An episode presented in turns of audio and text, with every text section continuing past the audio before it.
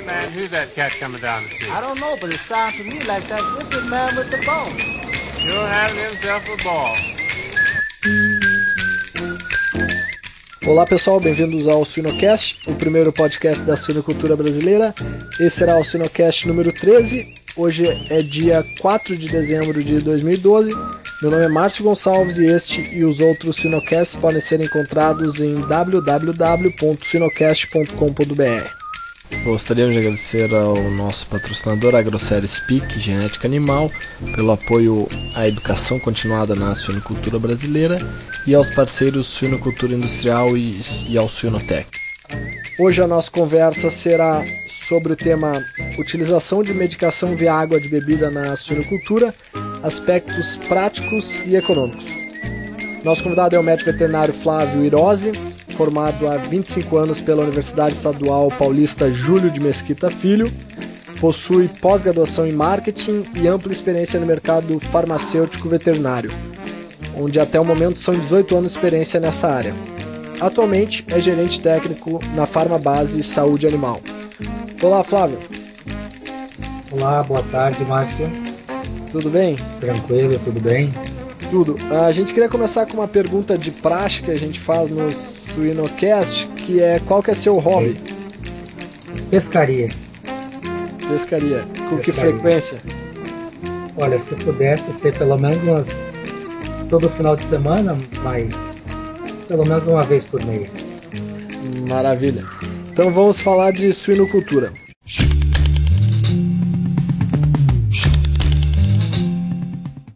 Bom, antes de abordarmos o, o uso da medicação via água, ah, Flávio, qual que é a importância do uso prudente de antimicrobianos na suinocultura?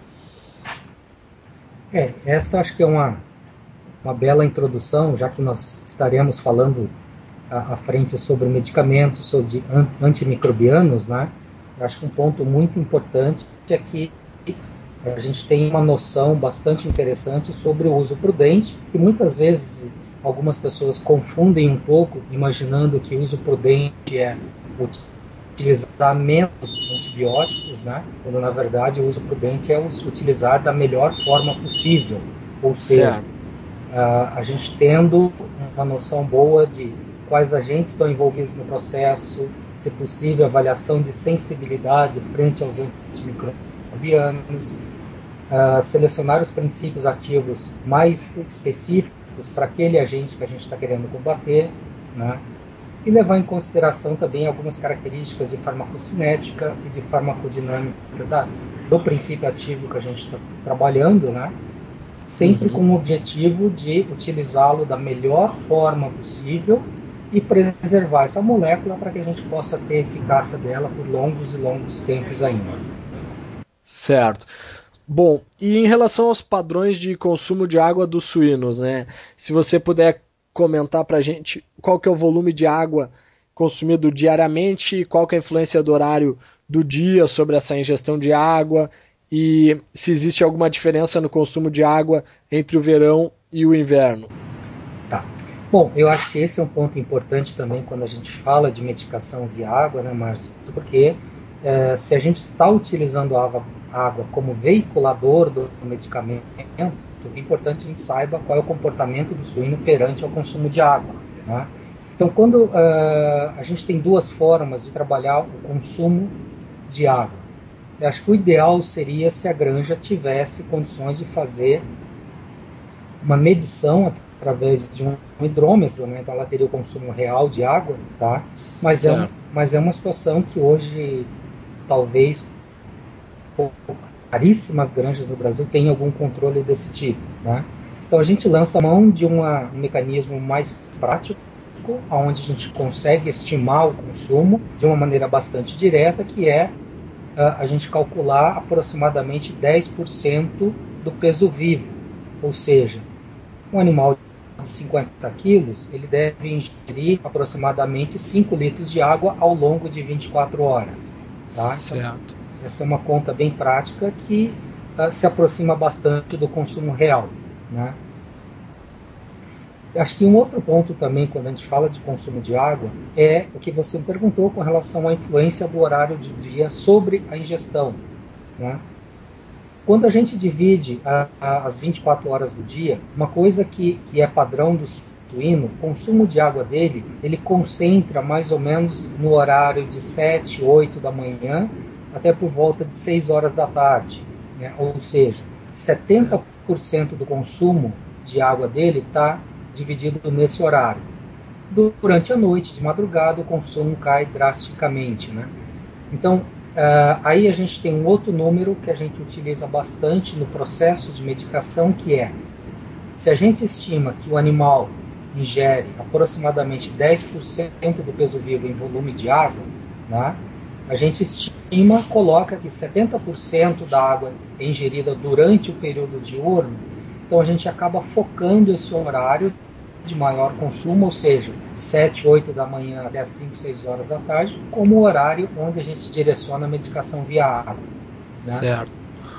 Eventualmente pode existir uma, pequena, uma diferença nesse padrão de consumo no inverno e no verão. Né? Por exemplo, uh, em algumas regiões onde a diferença de temperatura de inverno e verão é mais pronunciada, Normalmente, durante o período de inverno, o pico de consumo de água ela se dá por volta de 11 da manhã até as 2, 3 horas da tarde, onde a temperatura está um pouco mais elevada. Já no verão, a gente tem um pico de consumo na parte da manhã, está um pouco mais fresco, um outro pico de consumo já tendendo ao final da tarde, quando a temperatura diminui um pouco. Nos horários muito quentes, no verão, o animal consome menos ração pela temperatura, né? consequentemente Sim. ele bebe um pouco menos de água. Né? Mas, em ambos os períodos, 70% do consumo continua ainda caindo mais ou menos durante o dia. Certo, interessante. E qual que é a regulagem correta dos bebedouros, da altura deles? É, esse eu acho que é um ponto assim extremamente importante quando a gente fala uh, de consumo de água e de potenciais desperdícios que possam acontecer. A gente sabe que uma boa parte de desperdício de água em granja ocorre em razão de uma má regulagem de bebedouros. Né? Bom, considerando que há dois tipos principais de bebedouro, que seria o tipo taça ou concha, e o bebedouro tipo chupeta, né? Quando a gente fala do bebedouro tipo chupeta, o ideal é que uh, ele esteja ajustado numa altura que vai ficar aproximadamente 5 centímetros acima do dorso do animal. Ou seja, ele precisa ingerir água com a cabeça levemente uh, para cima. Né? Certo. E o bebedouro tipo concha, ela vai ficar ajustada mais ou menos cerca de 40% da altura do animal, ou seja, o animal vai tomar água mais ou menos reto. Tá? Com isso, a gente consegue um melhor ajuste, um menor desperdício de água e facilita o animal ingerir água. Certo. E em relação ao desperdício de água de acordo com o tipo de bebedouro, eh, existe essa diferença? Uh, existe, Márcio. É, a gente, uh, pelos relatos de literatura, estudos que tem, né, a gente tem o bebedouro tipo concha, ele proporciona um menor desperdício de água, né? enquanto que o bebedouro tipo chupeta ele pode proporcionar um desperdício de água maior. Né? Agora, por outro lado, se o bebedouro tipo concha ele não for muito bem manejado em termos de uma limpeza diária, né? o animal também vai ingerir menos água. Então, ele tem um ponto a favor, que é um menor desperdício, porém, se ele não tiver um manejo muito bem feito, a ingestão de água do animal vai ser baixo. O bebedouro tipo chupeta, uh, ele pode levar um desperdício um pouco mais alto de água, porém o consumo de água do animal pode ser maior. Então, os dois modelos têm os, a parte positiva e a parte negativa. Certo. E em relação ao bebedouro chupeta, tem diferença uh, entre o, aquele fixo e o pendular? Então, uh, o pendular, né, ele pode ter uma, uma eficácia melhor porque ele tem uma regulagem mais fácil, você pode ajustar melhor, tá? Uh, já o modelo uh, tipo chupeta, ele, às vezes eles podem ter alguma dificuldade de ajuste de altura e alguns são até fixos na baia, né, o que impede a regulagem e, consequentemente, isso daí vai favorecer o desperdício de água. Interessante. E, Flávio, quais são os tipos de sistema de medicação uh, via água de beber que são usados atualmente na suinocultura? É, basicamente, Márcio, nós temos dois, dois sistemas. Né? É, o modelo que é utilizado via medicação via caixa d'água, que é um modelo um pouco mais simples, e uh, alguns sistemas utilizam o dosador. Né? É lógico que a grande maioria dos plantéis no Brasil ainda trabalha no sistema de caixa d'água. Alguns sistemas maiores ou mais novos já têm uh, uma rede hidráulica direcionada para uso com dosador. Certo. E no que diz respeito à, à, qualidade da solução medicada, se você pudesse resumir para nós é, quais são os fatores que interferem? Tá. É, bom, assim, uh, eu vou citar alguns, né, mas a gente vai focar talvez um dos principais, é o mais simples, mas acho que é o, é o principal deles, tá? Então, essa interferência na qualidade da solução medicada, ela passa por uma pré-diluição bem feita, né? uh, um ajuste adequado para quem trabalha com dosador no volume do reservatório do dosador e na diluição do medicamento. Né? Eu acho que um outro ponto também que interfere está ligado à temperatura da água que a gente está trabalhando, a pré-diluição, ou seja, quanto maior a temperatura da água, maior a facilidade para fazer a dissolução, né, para dissolver o princípio ativo. Então, em algumas situações no inverno, que a temperatura da água está muito baixa, consequentemente, o, processo de pré-diluição pode ser um pouco piorado. E aí, se ele não é bem feito, você pode ter um produto que não está bem diluído na solução. Né? Certo. Então, só uh, voltando um pouquinho, eu comentei rapidamente dos, da pré-diluição, é, é, um dos passos principais com relação à qualidade da solução medicada, e por ser um passo extremamente simples, muitas vezes é negligenciado. Né? Então, o ideal é que o medicamento, antes de ser adicionado à caixa d'água ou ao reservatório do dosador, que se faça uma pré-diluição desse medicamento né? colocando ele num balde, digamos, de 20 litros de água, e você vai diluindo uh, uma pequena quantidade do produto, fazendo essa pré-diluição e adicionando ao dosador ou à caixa d'água. Né? Certo. E o importante é sempre adicionar o produto na água que está no balde, nunca o inverso, ou seja, jo jogar o produto no fundo do balde e despejar água por cima por mais simples que possa ser, ao inverter esse processo, a gente piora a solubilidade de muitos produtos. Tá? Então, isso daí é um ponto importante que, que é simples, mas que tem que ser reforçado. Interessante. E, e qual que é a importância do uso de fatores de correção no cálculo da dose da medicação via água para manter essa qualidade desejada e também atingir os resultados que o produtor espera? Uh, bom, esse é um ponto acho que bastante importante e até bastante sério, Márcio, que muitas vezes, se a gente considerar a parte de antibióticos, né? Bom, se a gente considera que um determinado produto, por exemplo, a, a base de amoxicilina, tá? Certo. Bom, é lógico, a matéria-prima que dá origem a esse produto, né, ela vem na forma de amoxicilina trihidratada significa o quê? Que na molécula de amoxicilina que entra na composição desse produto, tá, existem três moléculas de água que fazem parte da amoxicilina ali. Ela precisa dessas moléculas de água para se manter estável. Né? Certo. Bom, e essa água ela corresponde a mais ou menos 12,8% da molécula de amoxicilina. Então, o que, que acontece? Se a gente prepara um produto, né, onde a gente coloca amoxicilina trihidratada né, e não desconta essa quantidade de água tá, no volume, significa que um produto a 50% de amoxicilina trihidratada, uh, no final ele não tem 50% de amoxicilina base, ele vai ter ao redor de 42, 43%. né? que é o que sobra quando a gente desconta o peso da água que está ali naquele produto. Né?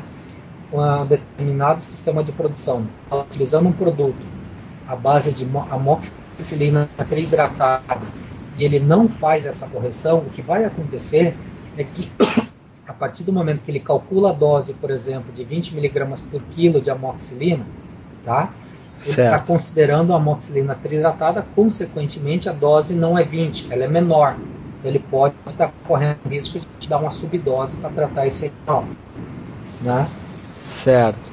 E, e vários outros princípios ativos também, eles são na forma de um sal, né? por exemplo, a doxiciclina é o iclato de doxiciclina, a lincomicina é o cloridrato de lincomicina, o nicotinato de norfloxacina, o sulfato de neomicina e o sulfato de colicina, por exemplo, né, que também são, são princípios ativos que essa fração, uma parte da fração dela que é inativo, tem que ser descontado. Né? Então, vou dar um outro exemplo aqui no caso do sulfato de neomicina. A, a fração sulfato, que é inativo, corresponde a 33% do peso molecular da neomicina. Certo. Então, um produto, digamos, a 50% à base de sulfato de neomicina, a quantidade real de neomicina, o teor real, é 33% a menos. Então, a margem de erro na dose que se faz, se não fizer essa correção, é muito grande. Né? E, infelizmente, a gente sabe que tem vários produtos no mercado né, que o consumidor não sabe que ele precisa fazer esse ajuste, essa correção. Consequentemente, a gente tem uh, um uso de subdose, uma dose incorreta, e todo aquele processo que a gente comentou no início de uso prudente de antimicrobianos, ela vai por terra porque ele vai estar utilizando uma subdose sem saber. Certo. Muito interessante essa informação e, e realmente, é, às vezes, no dia a dia do campo, essa informação não chega até os veterinários, né? Infelizmente, nem sempre ela chega e às vezes a gente sabe que, ah, muitas vezes, a gente sabe que tem veterinários que às vezes eles se queixam da eficácia de uma determinada molécula, né? achando até que existe um quadro de resistência, quando na verdade muitas vezes ele está utilizando um produto que não tem esse ajuste, essa correção, então ele está utilizando uma subdose, né, e sem saber ele até está pensando que o produto tem uma certa resistência àquele princípio ativo que ele está utilizando. Certo. E o Flávio, o que, que deve ser levado em consideração em relação ao tempo de medicação? É, esse acho que é um ponto bastante importante também, né? Porque a, a gente precisa considerar com relação ao tempo de medicação o comportamento do leitão com relação ao consumo de água e algumas características dos princípios ativos ou dos antimicrobianos. Então, quando a gente fala do comportamento do leitão, a gente já citou anteriormente uh, que eles ingerem maior volume de água durante o dia, né? É o 70% do total uh, ocorre durante o dia. Né? Certo. E um outro ponto também importante é ele precisa de um tempo para que ele vá até o bebedouro ingerir água. Por exemplo, tem estudos que mostram que períodos abaixo de 5, 6 horas, né, uh, muitas vezes tem leitões que nem chegam a ir até o bebedouro. Então, se, eu, se a gente está medicando um determinado plantel por um período de 4 horas, muito provavelmente vão ter animais que não tiveram tempo ou não foram ao bebedouro, consequentemente eles não ingeriram a medicação, né? E muitas vezes, quando a gente está tratando, o animal que está um pouco mais debilitado, ele está um, com uma certa dificuldade de locomoção, é justamente às vezes o que vai demorar um pouco mais de tempo para ir ao bebedouro, né? E é Sim. justamente esse que precisa do medicamento, às vezes a gente não dá oportunidade para ele ir. Né? Então, uma parte com relação ao comportamento é períodos curtos, a gente limita ou a gente ah, prejudica o leitão ele ir até o bebedouro ingerir água. Um outro ponto que é muito importante é está ligado a características farmacocinéticas de algumas drogas. Né? Ah, de uma forma bem resumida, os antimicrobianos, né, eles são classificados em, anti, em tempo dependente e dose dependente. Né? O que, como é que isso se traduz na prática? O tempo dependente, para ele ter uma máxima ação, tá? uma ação boa, ele precisa ter níveis plasmáticos ou níveis circulantes né? acima de uma concentração mínima, pelo menos 40% do tempo. Certo. Já um dose dependente, ele necessita estar nesses níveis plasmáticos pelo menos 8 a 10 vezes mais alto do que a quantidade mínima necessária para inibir o crescimento de uma determinada bactéria. Né? Ou seja, um precisa ter um pico 8 a 10 vezes maior que o mínimo e a outra classe precisa de um tempo de ação, 40, pelo menos 40% do tempo ele tem que estar acima dessa concentração mínima. Né? Então, quando a certo. gente está lidando com antibióticos tempo dependente, e aí a gente tem como exemplo a moxicilina, a lincomicina, a tiamulina, os macrolídeos, o florfenicol e a doxiciclina, né? a gente precisa ajustar o nosso tempo de medicação para que atinja esses níveis plasmáticos e permaneça. Então, o nosso aspecto prático é otimizar o tempo de exposição. O que, que significa isso? Para esses tempo dependentes. Dessa forma, então, Márcio, assim, se a gente tá, está trabalhando com antimicrobiano dose dependente, a, a nossa estratégia é maximizar a exposição, ou seja, trabalhar dentro da dose máxima possível, né? E aí a gente pode trabalhar num tempo um pouco mais curto. Por outro lado, o tempo dependente, a gente trabalha ajustando a dose e não elevando a dose acima da necessária, porém a gente ajusta o tempo o máximo tempo possível. Certo, Flávio. E para ter uma visão geral assim da medicação via água em relação às outras formas, qual que é a vantagem dela? Ou quais são as vantagens? Bom, Márcio, é, quando a gente fala de, de vantagens da medicação via água, acho que o primeiro momento a gente fala, é lógico, de tratamento de lotes que estão com alguma enfermidade ou que estão adoecidos. E a gente sabe que normalmente um dos primeiros sinais uh, clínicos que acometem esses animais doentes é a redução do consumo de ração. Consequentemente, se a gente está medicando essa ração, a gente pode estar correndo um risco de dar uma subdose nesses animais, uma vez que eles estão ingerindo menos ração. Por outro lado, o consumo de água ele é menos afetado. Então, a nossa probabilidade de acerto é maior com relação à dosagem e ao consumo real de medicamento. Certo. Alguns outros pontos também que a gente pode citar como importantes está ah, ligado à própria autonomia do veterinário sanitarista, uma vez que ele não depende da fábrica de ração. Né? A gente sabe hoje que as fábricas trabalham no limite de capacidade e Sim. muitas vezes é bastante complicado elas introduzirem na grade de produção uma ração que está fora do previsto. Né? Sim. Então muitas vezes você não consegue medicar a ração ou demora um, dois, três dias para ter a ração medicada, né? E e isso daí pode te complicar com relação à eficácia de tratamento. Na água, não. É um processo bastante rápido. A partir do momento que o veterinário diagnosticou o problema e fez o receituário e a indicação do medicamento, ele já pode de imediato começar a utilizar. Então você ganha um tempo bastante precioso né, e dá uma autonomia bastante interessante para o veterinário sanitarista. Né. Uh, um outro ponto, eu acho que hoje também é muito importante, é cada vez mais a gente tem controle sobre o uso de antimicrobianos em fábricas de ração. Né? Acho que está aí a NMA5 para justamente a gente trabalhar com relação à, à, contaminação cruzada e risco de resíduos de antimicrobianos na carne. Né? Então, quando a gente compara esse risco da medicação via água com a medicação via ração, logicamente, como a medicação via água é direcionada àquele plantel especificamente, o risco de contaminação cruzada é muito menor do que acontece com a medicação de ração. Né? Então a gente tem algumas vantagens ligadas à autonomia do sanitarista, à eficácia em si em razão do consumo de água pelo animal doente e outra relacionada a risco de contaminação cruzada. Certo, Flávio. Então, quais são as limitações da medicação via água e em relação à medicação via ração?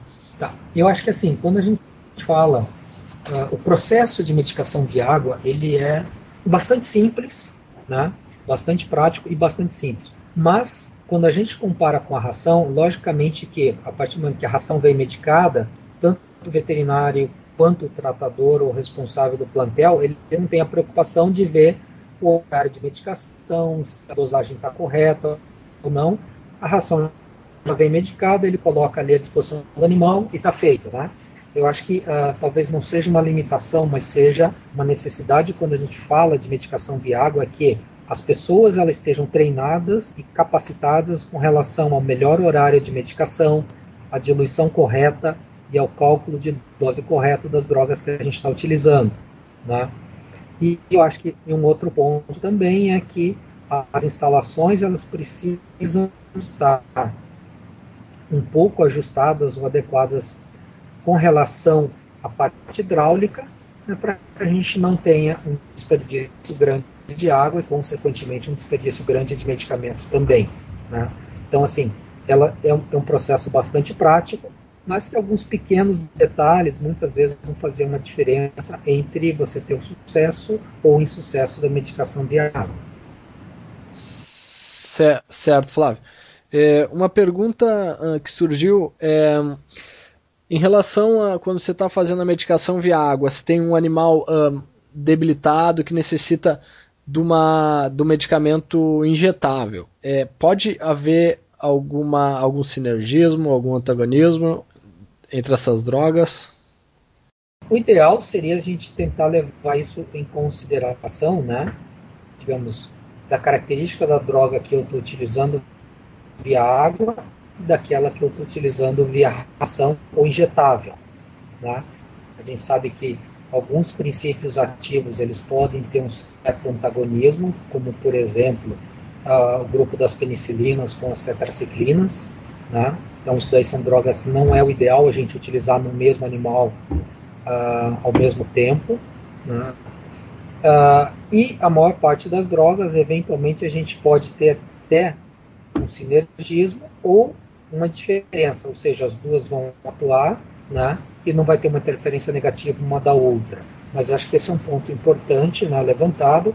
Inclusive, até em alguns momentos a gente tem risco de intoxicar o animal, né. Eu acho que o exemplo mais clássico aí é se você trabalha, digamos, com salinomicina na ração como promotor de crescimento, né.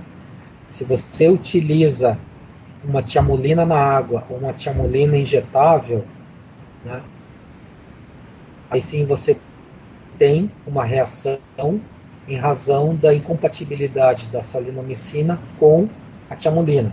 E aí você pode ter uma intoxicação do animal e até uma mortalidade até alta em razão dessa intoxicação. Então acho que é uma observação bem feita. Muitas vezes a gente, quando vai associar drogas, a gente está ciente de quais é melhor a gente associar quais a gente precisa evitar.